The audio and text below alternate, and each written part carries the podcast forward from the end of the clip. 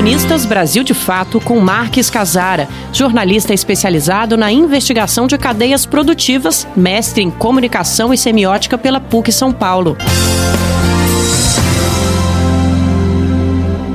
Olá pessoal, tudo bem? Muita gente que bebe café conhece a expressão tomar um Nespresso. O Nespresso é a marca premium de café da Nestlé vendido em mais de 60 países, tem um faturamento anual de 5 bilhões de dólares. Na última semana de fevereiro, surgiu a informação de que a Nespresso tem trabalho infantil em sua cadeia produtiva. Uma investigação jornalística conduzida pelo Channel 4 do Reino Unido identificou crianças e adolescentes trabalhando nas lavouras que fornecem café para a Nespresso.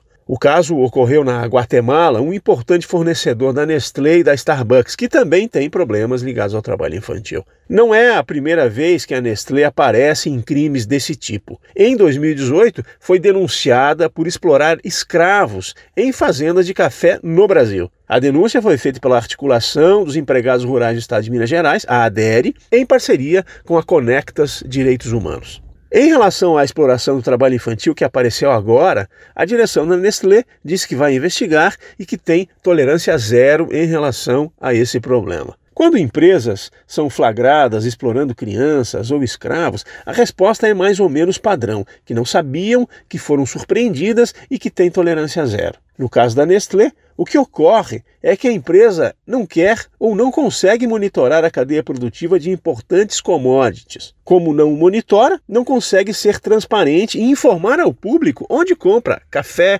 cacau e outros produtos. No caso do cacau, a situação é bem pior. A Nestlé, até o momento, ignora que está implicada na exploração de 8 mil crianças e adolescentes exploradas em lavouras de cacau no Brasil, nos estados da Bahia e do Pará. Ignora fazendo de conta que não é com ela. Continua fazendo de conta que não tem nada a ver. A grande pergunta é a seguinte: se a Nestlé tem tolerância zero em relação ao trabalho infantil no café, como disse, por que tolera o trabalho infantil na produção de cacau e de chocolate? A Nestlé precisa se manifestar em relação a isso. Não é uma empresa de fundo de quintal, é a maior empresa de alimentos do mundo. A Nestlé tem todas as ferramentas e tecnologias necessárias para se tornar uma referência mundial de respeito aos direitos humanos. Basta querer, basta investir nesse caminho. Pensa sobre isso. Um grande abraço, até a próxima semana.